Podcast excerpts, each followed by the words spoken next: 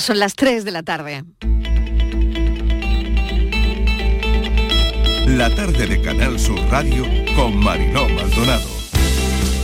Llevamos dos semanas que los consejos interterritoriales, este consejero está pidiendo al gobierno que se deje de utilizar la, la cifra de incidencia acumulada y que el abordaje de esta sexta ola se aborde dentro de lo que es la alta frecuentación a través de los médicos y enfermeros centinelas. Es decir, se normalice un poquito la forma de abordar esta, esta pandemia. Este es un debate que ya estamos intentando abrir a nivel europeo. La propia ministra de Sanidad eh, lo ha planteado a distintos ministros de Sanidad eh, europeos. Por tanto, creo que tenemos las condiciones para que, con precaución, poco a poco, abriendo ese debate a nivel técnico, a nivel eh, de los profesionales de la salud, pero también a nivel europeo, empecemos a evaluar la evolución de esta enfermedad con parámetros diferentes a lo que hemos hecho hasta ahora. Yo creo que quienes, que, están apostando hacia la gripalización, hacia la endemización, o en el fondo la banalización de esta sexta ola y del COVID en estos momentos, se equivocan porque no estamos en una situación que sea semejante a la gripe, contagios que se producen pueden también llevarnos a una COVID persistente eso hace que, que, tengamos estas cifras que aunque pudieran parecer alarmantes, pues bueno, se ve eh, el fortalecimiento del sistema eh, inmunitario y de la vacuna, la importancia que está teniendo y también pues bueno, hacer ver que, bueno, que, desde la Consejería de Salud y Familia tenemos un firme compromiso con el seguimiento de este tipo de centros. Ella cuando, cuando llega a la puerta del colegio tiene que ponerse la mascarilla hasta llegar dentro del aula. Una vez dentro se la quita, pero cada vez que salgan al exterior para hacer algún tipo de corrido tiene que tener la mascarilla puesta. Dentro del aula los niños de cuatro años hasta el momento no tienen que tener la mascarilla puesta. Sé que hay protocolos nuevos, pero vamos, entiendo que la clase, los colegios y la directora sabrá cuándo hay que um, bloquearse, bueno, mandar a los niños al cole o a, casa, lo que sea. Sí, confío en el colegio en ese aspecto. ¿Hay ganas, tenéis ilusión de volver al No, no, no, no, porque levantarme tan temprano, no. Claro, es a la hora que me suelo acostar, como para levantarme ahora a esa hora. Nuestros centros educativos están funcionando con normalidad y en el momento que sepamos el número exacto de esas bajas de nuestros docentes que hayan tenido algún problema de salud, pues evidentemente nos pondremos en marcha para dar, como hemos comentado, la respuesta más inmediata. Desde, te digo, es decir, desde si tiene una prueba de PCR por la prueba de PCR, tiene un certificado médico, un certificado médico. Si no tienes nada, bueno, en Andalucía, un alumno que se haga un antígeno y lo sube a, la web, a la app de, la Consejería de Salud, pues con eso nos vale. Y en el peor de los casos, como ya hicimos el año pasado, ¿eh? si no hay ningún documento, pues, pues una declaración jurada. En cualquier caso, mm, flexibilidad por nuestra parte y responsabilidad por parte de los estudiantes, es de lo que se trata. Con el COVID no se puede bromear, con el COVID no se puede hacer pronóstico porque da giros inesperados y te da una cornada cuando menos te lo espera. Pero lo que está claro es que vamos a salir de esto. Lo que está claro es que la sociedad andaluza está preparada para, incluso en una pandemia terrorífica como la que hemos vivido, para crecer más que la media de España, para crear más empleo y para contribuir al progreso y al bienestar de los andaluces de España. Las reservas han bajado de forma alarmante y es necesario, urge, reponer la reserva de todos los grupos en esta misma semana, porque eh, si no, no podremos asegurar el suministro a los hospitales. Tenemos sangre para unos cuantos días. Las dietas de los diputados de enero, el mes en el que no hay actividad parlamentaria normalizada, se utilice para reforzar plantillas sanitarias y eh, exigimos como solución estructural, evidentemente, eh, unos refuerzos que se están esperando como agua de mayo en los centros de salud y en los hospitales. Eran otros tiempos, ¿no? Yo creo que esa opción no, no la queremos ni uno ni otro, ¿no? Somos partidos distintos y tenemos nuestras siglas cada uno y por tanto nosotros vamos a trabajar en esa, El pabellón número 5 de FEMA en Madrid este año se va a convertir en el gran escenario de la alegría, que es lo que transmite Andalucía. Alegría, emociones. Por otro lado, la creación de nuevas oportunidades de negocio será también una, lógicamente, de las prioridades en este Fitur.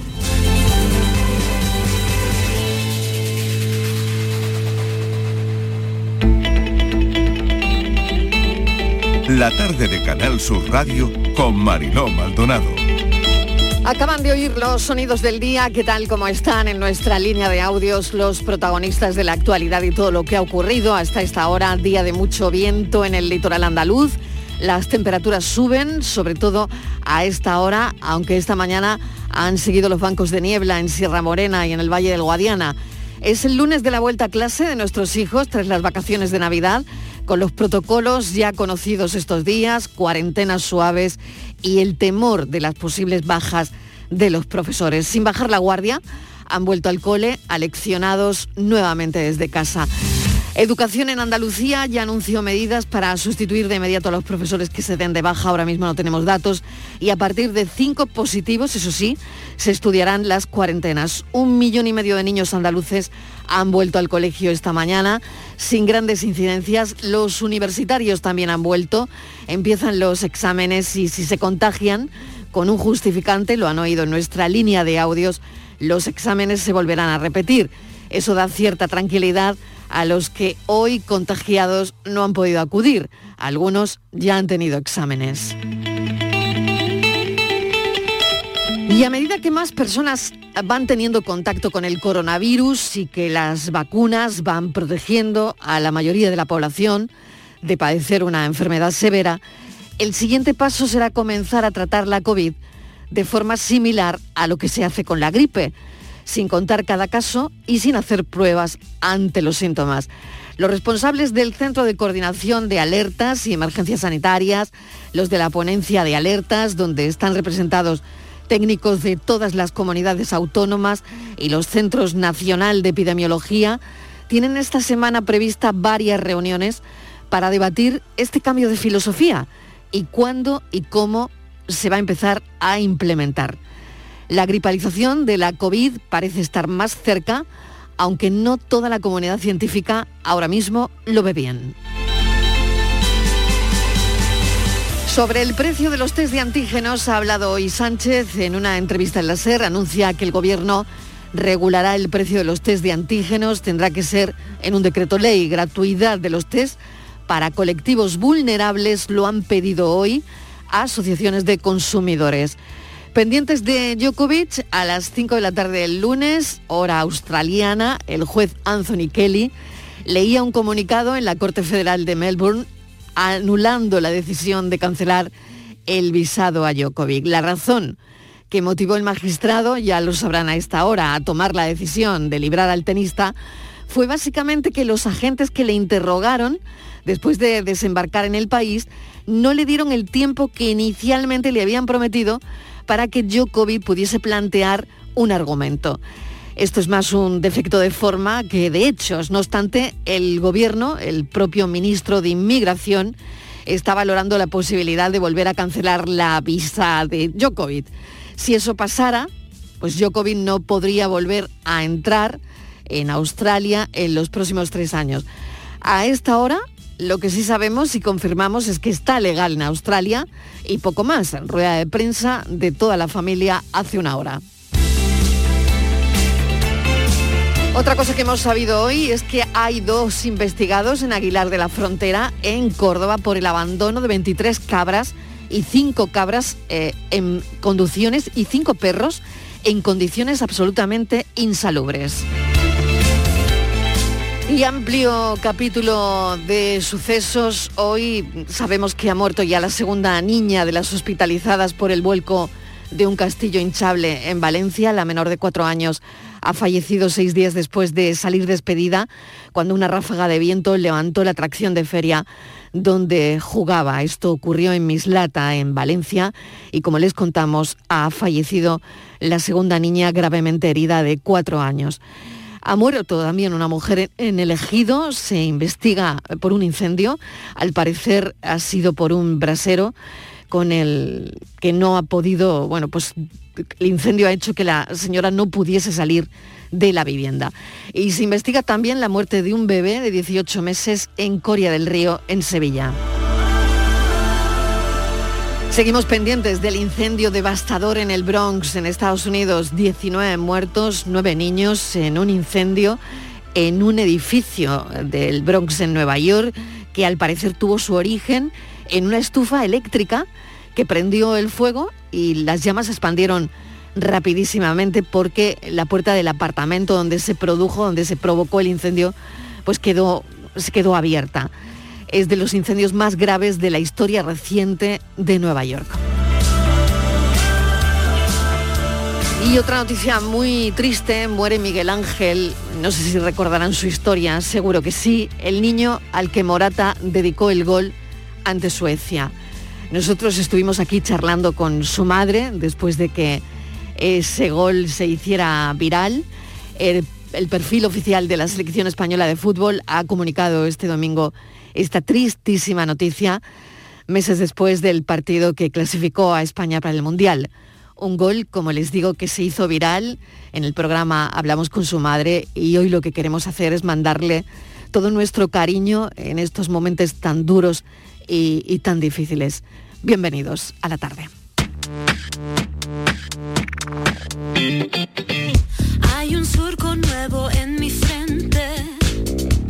Nuevas manchas en la piel. Mm,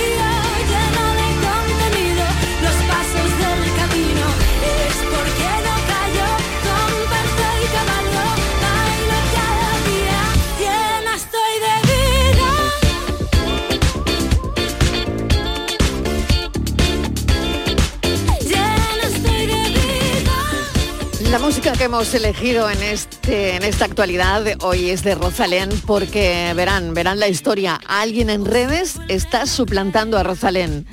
La verdad es que siguen apareciendo multitud de cuentas que intentan suplantar a famosos para publicar noticias falsas o mensajes falsos o incluso para aprovecharse de los fans.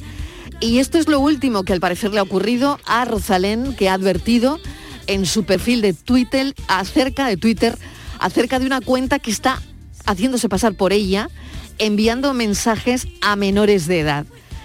Por ejemplo, en el caso que expone Rosalén, es un perfil falso que habla con un fan que le pregunta la edad, afirmando tener, pues ese fan, eh, 13 años. Entonces le pide que si le puede mandar una foto, el chico se la manda y esta cuenta falsa responde que aún es pequeño, que no eh, podrá pagar un encuentro con Rosalén. Hay quien cuenta que está ahorrando para poder pagarlo. Eh, bueno, hay fans que dicen que llevan ahorrando desde agosto. Eso lo cuenta el, el menor. Entonces, a la cuenta falsa de la cantante se le ocurre pedirle el dinero. Ah, vale, no te preocupes, puedes pagar 500 euros para que puedas venir y voy a pasar mis vacaciones contigo. O sea, unos 350 euros. Entonces la fan eh, o el fan le cuenta su historia personal, que tiene conocidos en común y que gracias a, sus canciones, bueno, pues le han, eh, le han quitado la ansiedad, en fin. Al final eh, le pregunta, tú eres Rosalén, ¿verdad?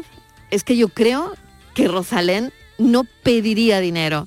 Entonces al final el fan, pues después de todo esto, se termina dando cuenta de que no estaba hablando realmente con la artista, con Rosalén.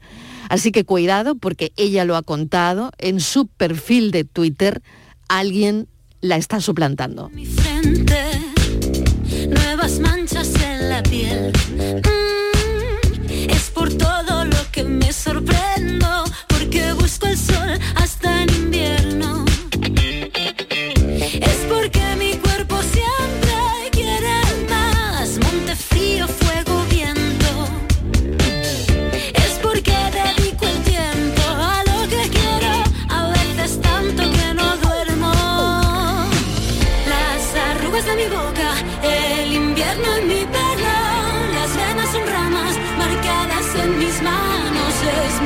Callando, postales de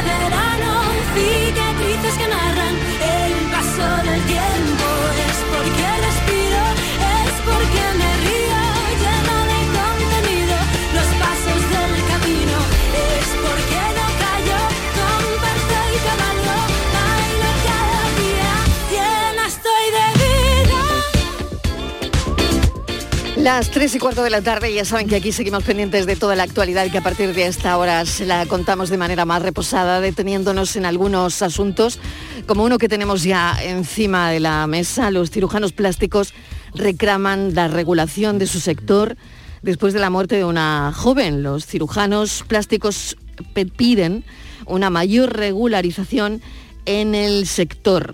Eh, lo vamos a hablar enseguida, vamos hasta la mesa de redacción de Estíbaliz Martínez y otra cosa que también queríamos abordar son las tempranas operaciones de cirugía plástica de personas entre 18 y 25 años que han crecido exponencialmente.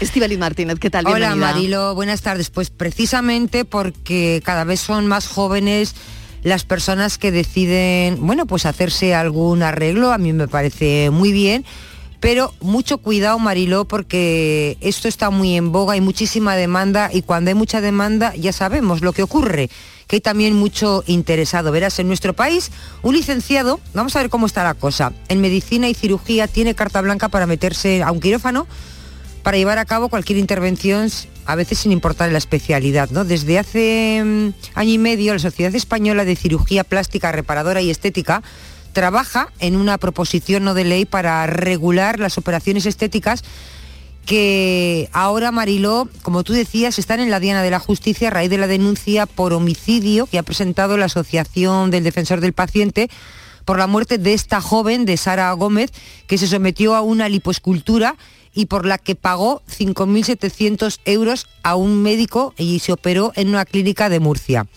El médico Mariló que llevó a cabo esta intervención eres un cirujano cardiovascular con másteres y postdoctorados en varias universidades, pero ojo, no tiene la especialidad de cirugía plástica, estética y reparadora que se consigue como, bueno, pues primero hay que terminar medicina, después hay que superar el examen MIR y luego hay que estar cinco años como residente en el servicio de cirugía plástica de un hospital. El hecho de que la liposcultura Mariló fuese desarrollada por un facultativo sin especialidad y que le costase la vida a esta joven que encima es madre de dos niños, no solo eh, pues ha desembocado en una investigación judicial, sino que ha despertado un hondo debate en una profesión médica porque la autopsia, bueno, pues señala que precisamente ha sido esta operación la causa de la muerte. Y como tú dices, eh, cada vez más jóvenes y más personas quieren hacerse, arreglarse algo de su cuerpo, que me parece muy bien, pero mucho cuidado en manos de quien nos, ponemos y qué tenemos que saber de esa persona a la hora de meternos en un quirófano, Marilo. Son dos historias que queremos abordar ahora mismo en eh, la mesa de actualidad que tenemos a esta hora. Ana Martínez Padilla es directora médica y fundadora de Aura Clinic, eh, es médico especialista en cirugía plástica. Le vamos a dar la bienvenida, doctora Martínez Padilla. Gracias por atender nuestra llamada. ¿Qué tal? Buenas tardes. Es también miembro de la Sociedad Española de Cirugía Plástica Reparadora y, y Estética. Doctora Martínez Padilla, eh, van a exigir eh, que estos médicos tengan la especialidad, ¿no?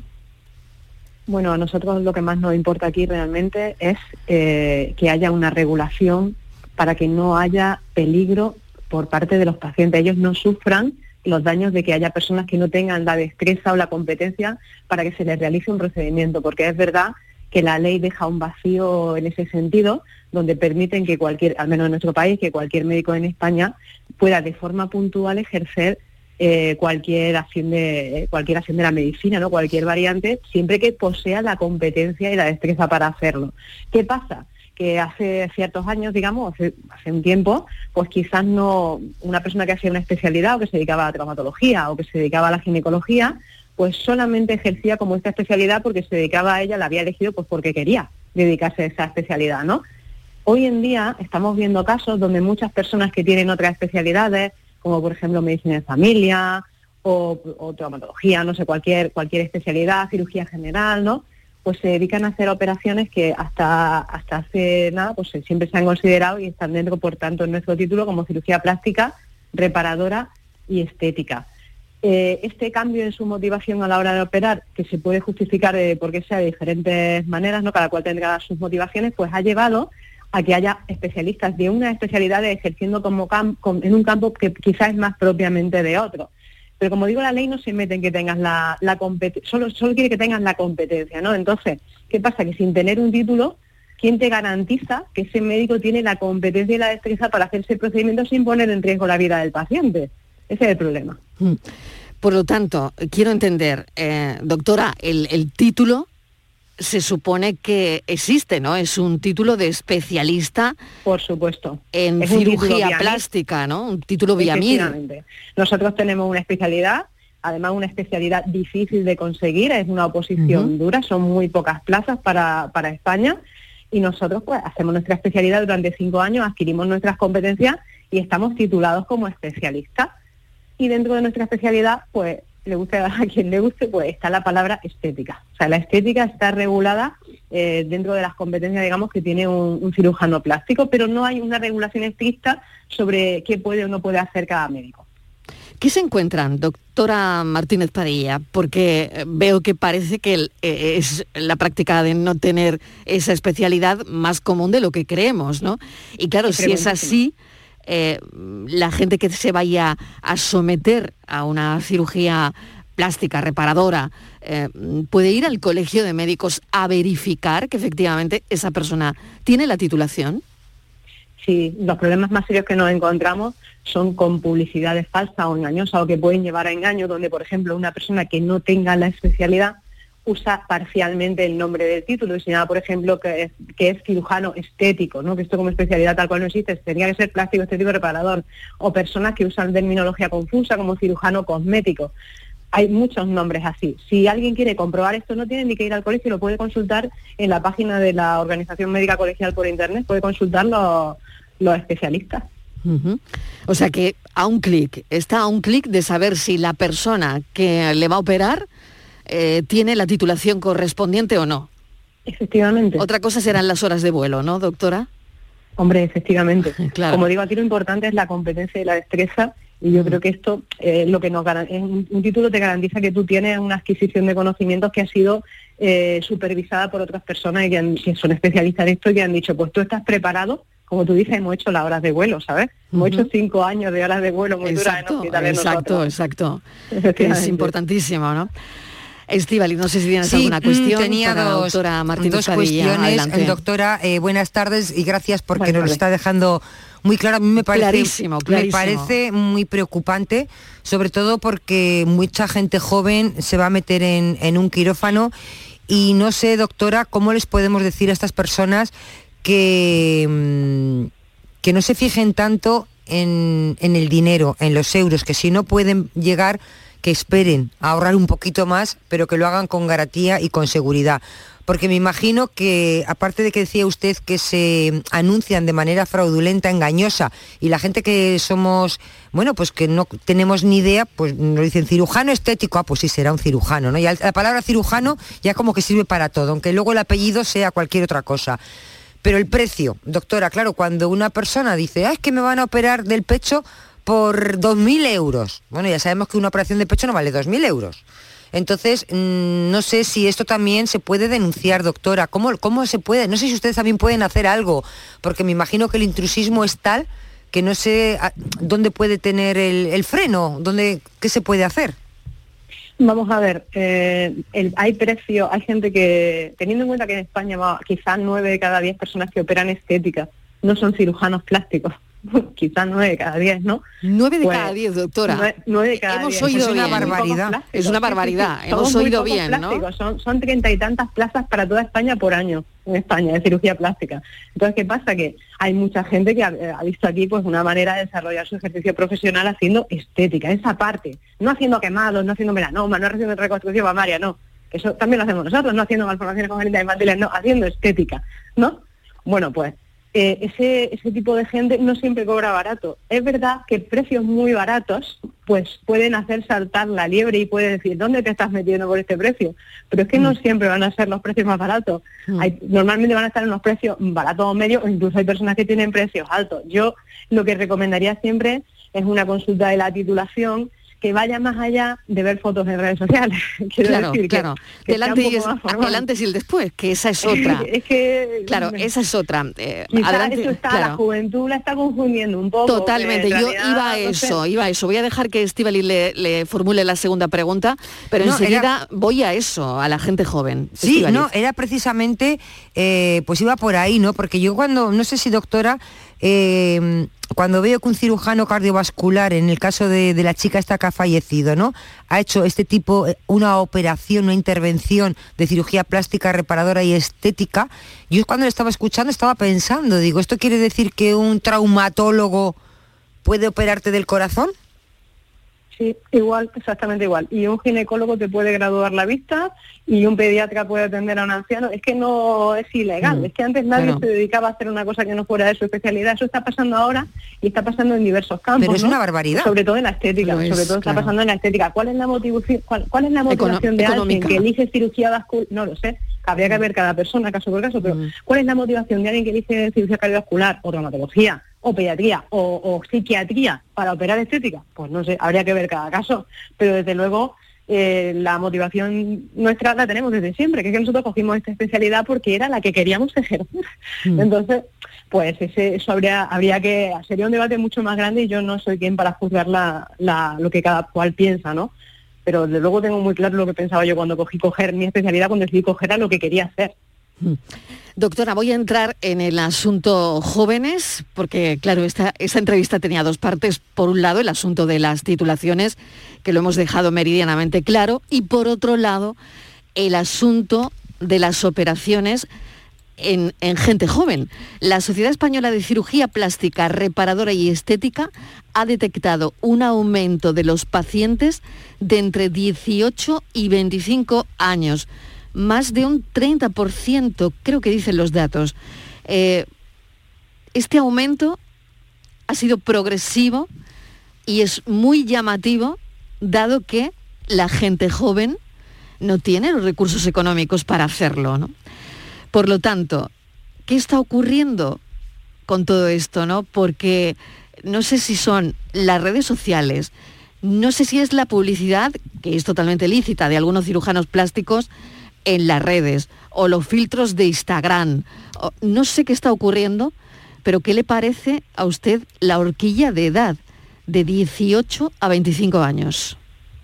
Yo personalmente, eh, y evidentemente no, no soy una experta en el análisis del mercado, que paso de otra especialista, ¿no? Pienso que la gente joven está sometida a una fuerte influencia de- del, del aspecto, de la imagen pública, gracias a las redes sociales, ¿no? Se sienten más juzgados, más vistos, que tienen que dar una imagen estereotipada más que antes. O quizá antes una persona que se operaba de algo, no sé, es una opinión, ¿eh? pero alguien se operaba de algo, se miraba a sí mismo y en su influencia personal podía decir esto no me gusta que sea así, me, me hace sentir mal, pero hoy en día te sientes duramente juzgado más que antes, es verdad, te sientes duramente juzgado porque todo el mundo pues quizá te pueda ver, pueda y no ya que te puedan ver, que te van a ver y además van a opinar de ti y hay muchas eh, muchos casos, ¿no? De personas que debido a opiniones en redes sociales pues han tenido desenlaces fatales en sus vidas, no solo operarse, sino llegar a suicidarse por lo que los demás habían dicho o que opinaban de ellos, ¿no? Entonces yo creo que la influencia de la opinión eh, pública, ¿no? Que se cuece ahí en las redes sociales está, está afectando a esta decisión. Sí, yo creo que sí. Hay gente que va a las consultas, esto, bueno, pues lo dice la Sociedad Española de Cirugía Plástica, gente que va a las consultas han detectado esto con la fotografía, con el filtro de Instagram. Normalmente, claro, normalmente son operaciones que no se pueden ejecutar. No le puedes ejecutar a, a alguien o llevar a cabo unos labios como el que te pone el filtro de Instagram. Es dificilísimo o imposible, ¿no? Esto es, esto es muy frecuente en la población, sobre todo muy joven, que tienen una visión quizá poco realista de la medicina y que consideran que, Mm. no- que hacemos actos mágicos en vez de actos médicos. Exacto. Y que, y que nosotros, pues, realmente cuando hacemos una mejora de física en este caso, ¿no? Y normalmente para tener una repercusión de una mejora psicológica de la persona, lo hacemos pues usando eh, el arte médico para conseguir el mejor resultado posible en cada caso. Y no son extrapolables de unos casos a otros porque se, está- se trabaja con distintas bases anatómicas, fisiológicas, edades, con distintas expectativas también de los pacientes, con distintos gustos. con- es decir, que no, no, no se puede conseguir un resultado que te digan yo quiero esta boca o esto, eso, eso no se puede conseguir y no creo que ningún cirujano plástico serio se dedique a, a hacer ese tipo de, eh, de promesas de que te voy a poner esto, te voy a poner aquello. Seguro que no. Claro, doctora, el problema está, y volvemos al origen, ¿no? Si hay gente que de hecho no tiene la titulación, que hay aquí en medio un, un tema económico, puede que no diga que no a ese eso, joven. Pues puede ser, puede Y no claro. sé si ustedes están detectando esto, porque, claro, por el bien de los pacientes o de estos pacientes jóvenes que no tienen nada que arreglarse, igual muchas veces hay que decirles que no. Nosotros hemos visto en nuestra consulta en Aurea Clinic muchas veces pacientes que, que le hemos dicho que no podían operarse, porque tenían muchas veces normalmente es por expectativas poco realistas, ¿no? Y, y venían a lo mejor de haber visto 20 cirujanos más. O y, iban a seguir con esa tournée, que acabarán encontrando a alguien que le opere. Lo más probable es que sí. ¿Qué consejo les daría? Voy a aprovechar, doctora, que está hoy en la tarde, que está en nuestro programa. Eh, como decía Estivaliz, eh, cada uno que haga lo que quiera. Una persona con 18 años ya es mayor, ¿no? Pero yo no sé si habría que hacer una valoración psicológica, si más veces habría que decir que no, porque es algo que igual no se puede llevar a cabo. En fin, no lo sé. ¿Qué consejo les daría? La horquilla va eh, creo que de 18 a 25 años, del aumento, el aumento explosivo ¿no? de, de operaciones de cirugía plástica. Bueno, pues yo creo que más que un consejo, yo creo que es un problema educacional, ¿no? Yo le diría a cada persona que, que mire en sí misma cuál es la motivación intrínseca que tiene para realizarse esa operación, porque aunque nosotros somos médicos que conseguimos cambios físicos, como digo, que tienen una, una importante repercusión psicológica, normalmente mucho mayor que física, y, y que entendemos que la salud es el- la dice, lo dice la OMS, ¿no? es el completo estado de bienestar físico, mental y social, no solamente físico, bueno, pues yo les recomendaría que ellos miran si realmente en su interior buscan esto y que siempre tengan en cuenta que la belleza es externa, pero no superficial. Estivaliz, no sé si tienes alguna cuestión más para, para cerrar, pero desde luego creo que esta charla la teníamos pendiente, ¿no? Hablar eh, de, de todo esto, ¿no? Y de todo lo que puede suponer, ¿no? En gente joven, tal y como lo está contando la doctora Martínez Padilla. Bueno, y lo único preguntarle si cree que esta proposición no de ley en la que está trabajando la Sociedad Española de Cirugía Plástica Reparadora y Estética para regularizar todo, si usted es optimista y cree que va a poder salir. Hombre, yo yo creo en, que la ley pues eh, acabará mirando a esto, ¿no? Por el bien por el bien del público, por el bien de los pacientes, ¿no? Entonces pienso que sí que acabará saliendo una ley que regule cuáles son las competencias y que se puedan demostrar de forma eh, de forma objetiva, ¿no? Y si las competencias hoy en día solo están demostradas por las titulaciones, pues habrá que ceñirse a las titulaciones, que sí, que se solapan unas con otras en campo, eso por supuesto, pero las que se solapen, no se solapa un psiquiatra con un cirujano cardíaco, las que se solapen, ¿no? Entonces, pues yo creo, yo espero que sí que salga y la verdad es que tenemos muchas en la sociedad, llevamos muchos años luchando y haciendo campañas de concienciación para que la gente comprenda, porque a mí no me importa que un paciente se opere con un cirujano cardiovascular o con un cirujano general o con un psiquiatra de una liposucción si la persona tiene las competencias, pero es que la mayoría de los pacientes no saben que ellos no son cirujanos plásticos. O sea, yo ante todo diría que sean claros, que diga qué especialidad tienen, si aún así lo eligen para hacerse una operación estética, pues ya está, mientras tanto que la ley se vaya formando y que nos diga lo que tenemos que hacer, yo haré caso a lo que diga la ley. Doctora, mil gracias por habernos acompañado esta tarde, por hablar tan claro, dejarlo meridianamente claro, que creo que es muy necesario. Doctora Martínez Padilla, directora médica y fundadora de Aura Clinic, médico especialista en cirugía plástica, reparadora y estética y miembro de la Sociedad Española de Cirugía Plástica, Reparadora y Estética. Gracias, un saludo. Un saludo, buenas tardes. La tarde de Canal Sur Radio con Mariló Maldonado. Lo siguiente que abordamos en la actualidad, los timos sobre el certificado de vacunación COVID que desde diciembre se han multiplicado en redes.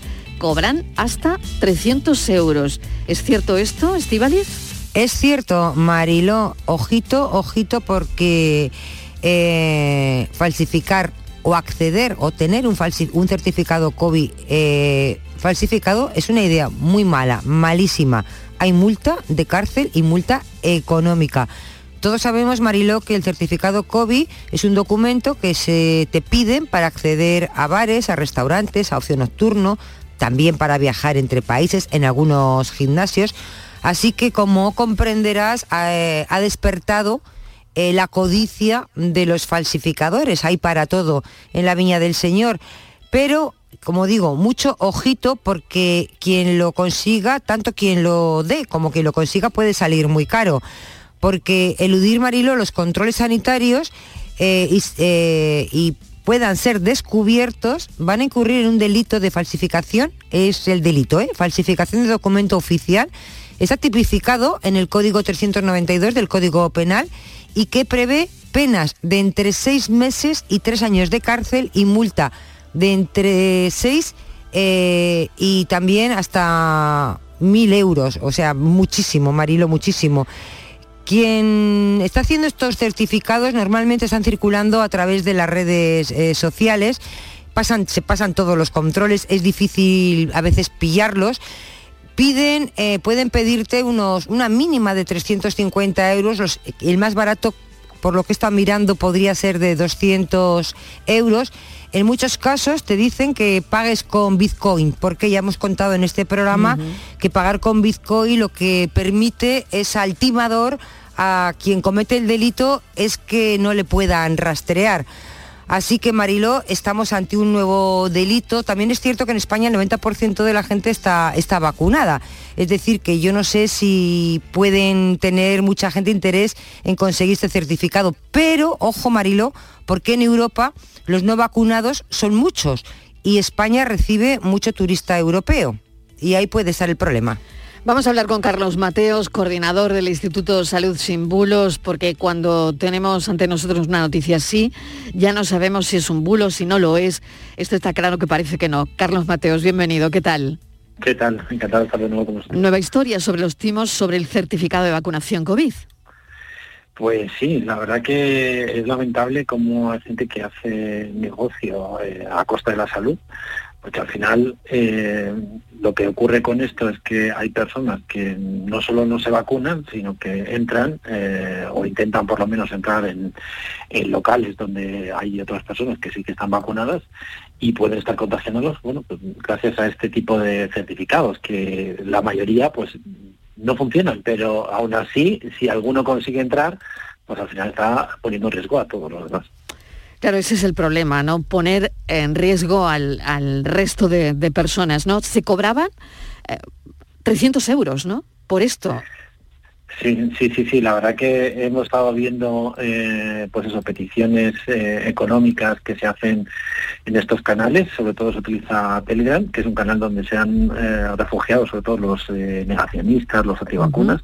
y, y, están circulando pues estas ofertas de 300, 200 euros etcétera. Bueno, ya es algo que mm, está siendo habitual, eh, se circulan consejos y bueno, pues igual que en su momento detectamos que se estaban intentando vender eh, que es eh, también que eran, que eran falsos, que al final no los mm. hacían, pues esto está ocurriendo lo mismo. En algunos casos, por lo que sabemos, sí que les mandan eh, algún tipo de certificado que no tiene ninguna validez, que, que, en el momento en que se pasa por un escáner se comprueba que no, no sirve y en otros casos simplemente pues no se lo mandan. Estivaliz. O sea que todo esto se podría mm, ponerle, digamos, la zancadilla si se leen con el escáner, claro, porque muchas veces no el se presenta el certificado, pero no te lo leen con el escáner, porque eh, la mayoría de los sitios ni es la Guardia Civil ni es la Policía Nacional, son trabajadores de establecimientos los que te piden el, el pasaporte. Y bueno, algunos no tendrán el escáner para leerlo, con lo cual...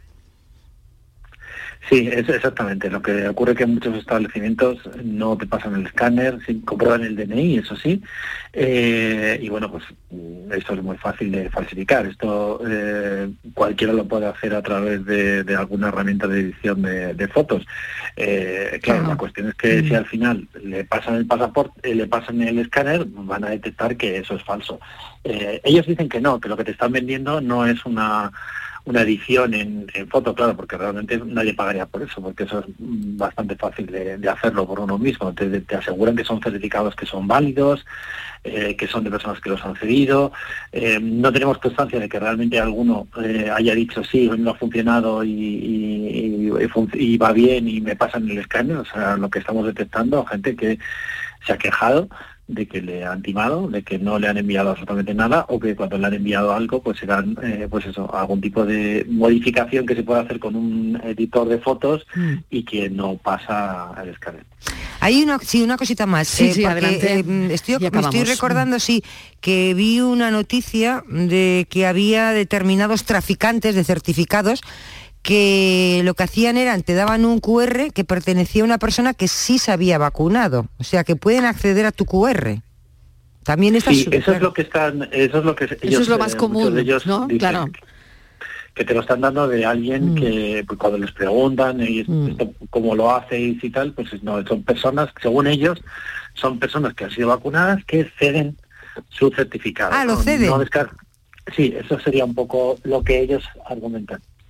¿Vale? que de Ah, alguna manera sean, claro. sí, sean Claro. su certificado. Lo que O sea, que que, aquí claro, entramos, esto- entran tres, tres, o sea, los no vacunados, tres, los pero- falsificadores y el que está vacunado claro, que claro. vende su, su certificado.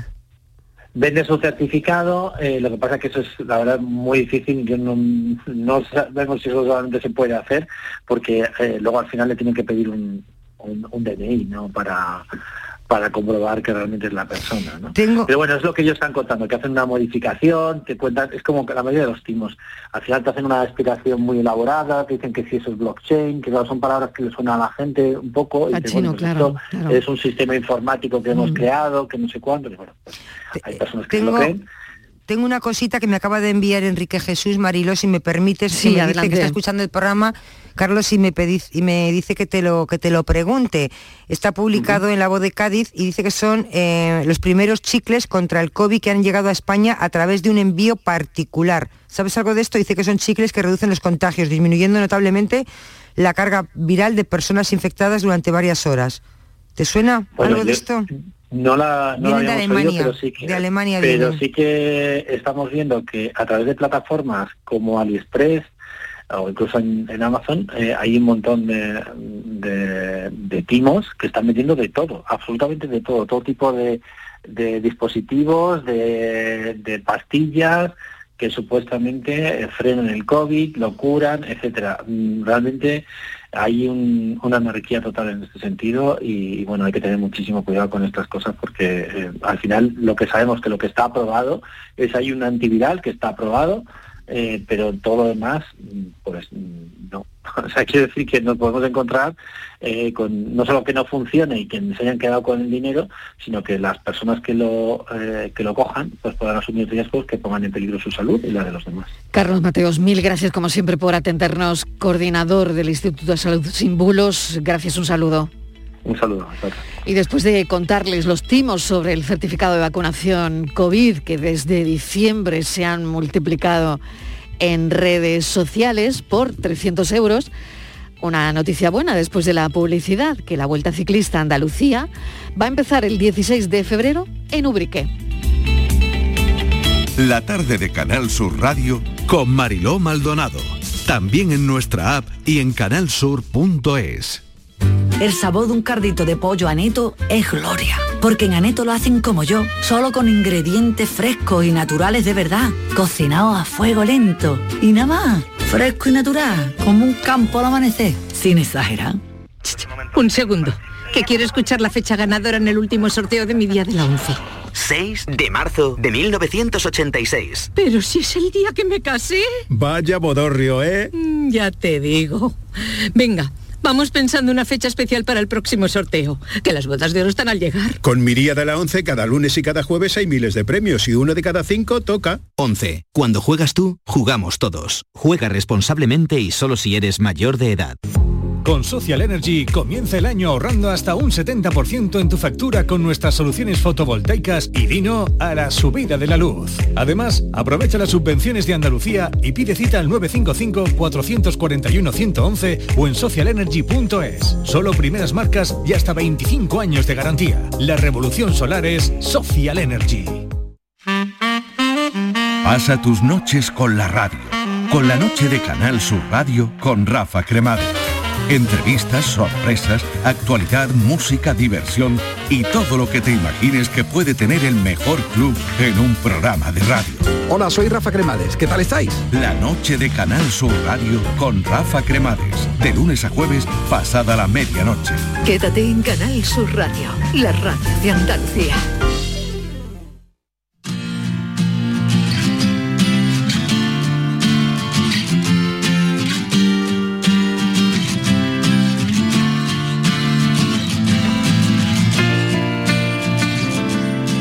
Cita deportiva importante en la Vuelta Ciclista a Andalucía, la primera gran cita del año del calendario internacional que va a empezar el próximo 16 de febrero en Ubrique, en Cádiz, con la disputa de la etapa inicial de una carrera que consta de cinco jornadas. Son más de 800 kilómetros de pedaleo por diferentes provincias, provincias andaluzas. Estivaliz. Sí, Marilo, esta carrera sirve para consolidar a la provincia con el ciclismo eh, a nivel a primer nivel mundial. Eh, van a participar 22 equipos, Mariló, y vamos a ver a estrellas internacionales como Vicenzo Nibali, Superman López, eh, por ejemplo, que fue el actual campeón de, la prueba. También vamos a tener al, al, nuestro, Alejandro Valverde, que fíjate que posiblemente esta sea su última participación en esta Vuelta Ciclista Andalucía, Ruta del Sol. Igual aquí la última vez que vamos a ver a Alejandro Valverde. Es la 68 edición de esta Vuelta Ciclista Andalucía que como tú decías, del 16 de diciembre, que va a salir de Ubrique y va a terminar el 20 de febrero, Mariló, en Chiclana de Segura, Jaén. Así que eh, va a pasar por seis mm, de las ocho provincias de esta comunidad, por todas. No va a pasar por Almería y tampoco lo va a hacer por Huelva. Así que para Ubrique es una gran noticia. Hoy han presentado esta, esta salida de esta primera etapa de la Vuelta a Andalucía y si sirve Marilo para consolidar a Cádiz como la provincia con el ciclismo de primer nivel, pues bueno será. Vamos a saludar a su alcaldesa, Isabel Gómez. ¿Cómo se prepara Obrique, alcaldesa? ¿Qué tal? Bienvenida. Buenas tardes, nada, un placer recibiros así, una gran noticia. Es una gran noticia, ¿no? Dentro de todo lo que nos está pasando, bueno, buena noticia esta, ¿no? Verdad, verdad. Hay que tomar hoy día las cosas muy en positivo, con mucha prudencia también, en todo lo que el comportamiento individual merece, pero muy contentos de que la Ruta del Sol comience en Ubrique, eh, bueno, en una de las etapas yo creo que también más destacada por la parte que nos toca, y agradecer mucho a Depor Inter y a la Diputación de Cádiz de que nos dé también esa visibilidad de los municipios de la provincia en cuanto a la deportividad y al ciclismo se merece. La verdad que muy contento. Claro, es una oportunidad no solo deportiva, también turística para Ubrique, ¿no? Así es. Yo creo que, que Ubrique es un gran desconocido todavía, somos reconocidos, o así pretendemos todos creer, por lo que es la fabricación del artículo de piel, por lo que es la calidad de nuestros productos, pero Urique además se encuentra en un lugar inaplazable, diría, con dos parques naturales, el Parque Natural de Sierra de la Salema, el Parque Natural de Arconocales, y creo que bueno que nos va a propiciar un conocimiento absoluto de lo que es Ubrique y también la gran afición ciclista que tenemos en nuestra localidad, porque Ubrique es un pueblo que, defiende y además curte todo lo que es las distintas actividades deportivas y especialmente el ciclismo y muy agradecidos de que Ubrique puede estar en esa referencia ¿no? de lo que es la, la vuelta de de Andalucía, la Vuelta Ciclista de Andalucía. Además, alcaldesa, tienen la etapa más larga, ¿no? Con 200 kilómetros de todas las que conforman la competición. Digo, es que vamos desde Urique hasta Córdoba, casi nada. Es que es verdad que es una de las etapas más destacadas, un gran número de kilómetros, que estoy segura que los distintos equipos y los ciclistas serán capaces de, de sobrellevarla y lucharla, pero es verdad que nos ha tocado una de las etapas más bonitas en cuanto a, a la longitud, como bien dice, porque al Mm. final es conectividad de los municipios, de Andalucía, y en eso es verdad que siempre es una referencia y, y bueno, y como Muy estamos bien. diciendo, una alegría vivirlo. Pues ahí estaremos, alcaldesa, para contarlo. Muchísimas Allí gracias, estará Canal verdad, Sur. por- Muchas gracias por haceros eco, siempre estáis ahí a pie de la noticia, dándole también eh, realce a todos los municipios de Andalucía y muchas gracias por ello y, y- y luchemos y vivamos esa gran vuelta de la Ruta del Sol. Isabel Gómez, alcaldesa de Urique, muchísimas gracias, un saludo, cuídese. A vosotros, un abrazo. Cuatro fuerte. menos diez.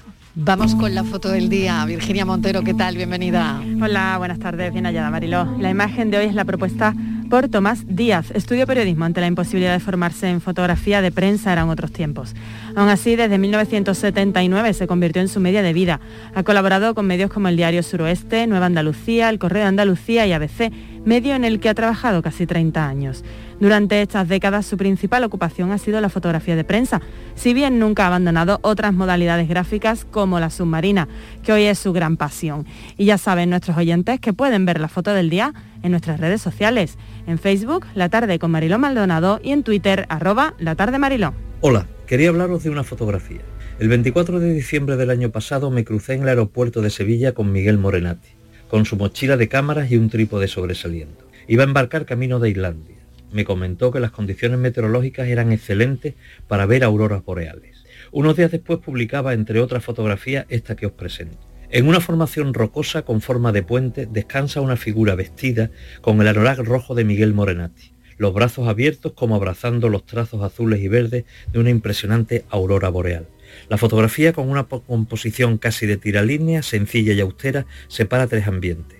El cielo con la aurora, el puente de piedra con los colores de las hierbas y los musgos y una mm, luz celeste casi fantasmagórica que se filtra bajo el puente. Me parece una obra genial y una manera excelente de desear lo mejor para este año nuevo que va entrando suave como las luces que nos proporciona Miguel Morenati. Te deseamos lo mismo, compañero. Nuestra contraportada de esta primera hora de actualidad siempre es la descripción de una foto. Hoy, auroras boreales. La tarde de Canal Sur Radio Con Mariló Maldonado. También en nuestra app y en canalsur.es. Sevilla. Canal Sur Radio. Encuentros Carrusel Taurino. Canal Sur te invita a conocer este 13 de enero los pilares de la tauromaquia a través de la charla con el diestro Pablo Aguado, uno de los toreros más destacados de los últimos años, triunfador en la Feria de Sevilla de 2019. Desde las 8 de la tarde en el Teatro Fundación Cajasol.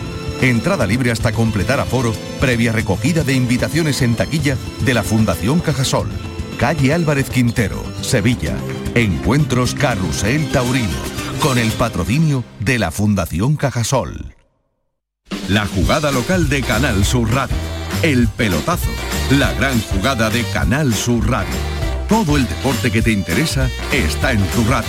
Canal Sur Radio. Sevilla. La radio de Andalucía. La mañana de Andalucía con Jesús Vigorra. Programa informativo. Además, el Constitucional también se ha pronunciado sobre... De entretenimiento. Arturo Pérez Reverte, buenos días. Buenos días. Que te ayuda Señor Calatayú, buenos días. Hola, buenos y te divierte. Las mañanas de Andalucía son mejor. La mañana de Andalucía con Jesús Vigorra. De lunes a viernes desde las 5 de la mañana. Quédate en Canal Sur Radio. La radio de Andalucía. La tarde de Canal Sur Radio con Mariló Maldonado. Estos son nuestros teléfonos 95 1039 105 y 95 1039 16. Y nuestro abogado José María del Río ya dispuesto, preparado. José María, bienvenido, gracias por estar con nosotros. Bien hallada Mariló un año más. Un año más. Un beso enorme, José María. Bueno, vamos con Igualmente el asunto de hoy. Eh, hablamos de la incorporación a los litigios por separaciones y divorcios de un nuevo miembro de la familia, Virginia. Así es, Mariló. Las la- mascotas, Las mascotas, las claro, claro. Sí, porque la reforma del Código Civil aprobada hace solo unas semanas considera a los animales seres sintientes o seres dotados de sensibilidad, una catalogación que afecta directamente al derecho de familia en casos de separación o divorcio. Y no es un tema menor, porque Mariló, según los últimos datos oficiales, en España hay más de 13 millones de mascotas. Siete de ellos son perros, frente a poco más de 6 millones de menores de 14 años. O sea que hay más hogares con mascotas que con hijos. Que con hijos, fíjate Sí. qué curioso, ¿eh? Así es. Es una tendencia que ha venido destacándose en los últimos años. A partir de ahora, las mascotas pueden estar incluidas en esos convenios reguladores o en caso de desacuerdo, va a ser el juez el que determine con quién se queda el animal, cómo se comparten los gastos. José María, ¿qué supone esta reforma en el derecho de familia? Pues mira, esta reforma supone que, como siempre, la ley tiene que dar respuesta a las necesidades sociales. Y por tanto, hacía muchos años que éramos conscientes de que estadísticamente en muchos, en la mayor parte de los hogares españoles, había, como bien decís, una mascota y era necesario regularlo. No significa eso que al no existir eh, normativa eh, empezáramos ya los abogados de, de- de- de familia a establecer esas regulaciones, sobre todo en convenio. Pero ahora la ley le dota de una legalidad y por consiguiente va a ser una norma de obligado cumplimiento en los juzgados. Hasta ahora el propietario de la mascota era el que figuraba en el chip. Normalmente, normalmente sí. Normalmente el propietario es el que quedaba con la guarda y custodia del animal por cuanto de alguna manera era el titular propietario. Ahora, en caso de desacuerdo, el juez va a poder decidir en función de una serie de valoraciones y de criterios que hombre, que cuando uno lee la noticia en el periódico y lo- los abogados dicen que se va a aplicar por analogía el tema de los hijos menores, me parece muy fuerte. ¿Por qué? Porque los hijos son personas, porque las personas están dotadas de voluntad, de capacidad y de una serie de derechos, y porque los animales son seres dotados de sensibilidad. Pero hombre, están en un escalón por debajo de los hijos. Por consiguiente, una cosa es la aplicación analógica y otra cosa es que el juez va a tener capacidad de decidir quién de los dos progenitores, en un caso de separación o divorcio, pueda ostentar la guarda y otro el derecho de relaciones que pueda tener el otro progenitor respecto del animal. Porque verdaderamente hay, eh, y si no lo sabéis o, o lo imagináis, os lo digo yo, hay verdaderas historias dramáticas detrás de un animal tras una separación. Claro, yo no sé si tú has visto muchas en los despachos, pero está claro que la experiencia es un grado, José María, y que Sí, al sí, sí, final esto esto lo veis, ¿no? Sí, sí, sí, sí, no, desde luego. Y además te digo una cosa, Mariló, yo tuve un caso muy, muy, muy conocido en el que existían en, el, en la familia un perro y un gato.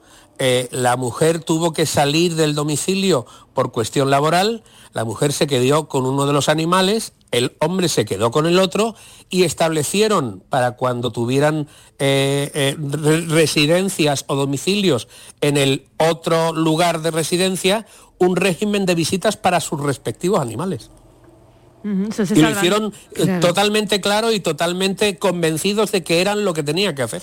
Salvando las distancias, un sistema similar, ¿no? Como decías, a- al tema de las custodias compartidas, el reparto de los gastos.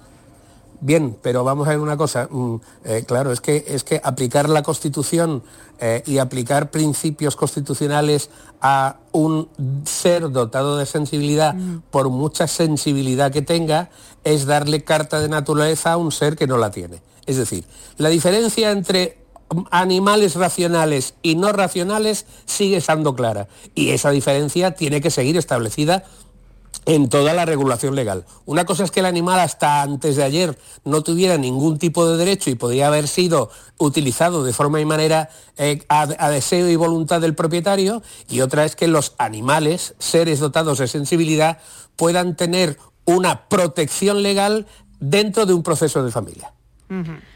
Qué interesante. No es lo mismo, claro. si me permitís, Claro. no es lo mismo establecer una guardia y custodia respecto de un hijo menor a establecer una guarda y unas visitas respecto de un perro, por mucho que sea ser dotado de sensibilidad. Claro, por mucho que sea ser sintiente, ¿no? O ser dotado de sensibilidad, claro, ahí, Justamente. ahí habrá una decir, catalogación, estamos- es- ¿no? Que afecta Claro. directamente al, al, al cómo un juez probablemente va a, ter- va a determinar todo eso, ¿no? Claro, una cosa es la discrecionalidad que tiene un juez y el derecho del beneficio e interés de los menores que debe primar en todo proceso de familia y otra cosa es la obligación que pueda tener el juez de decidir con cuál de los dos progenitores deja a uno de los animales. Pero no podemos dar carta de naturaleza o analogía a dos cuestiones que son totalmente distintas, porque nos distingue la racionalidad.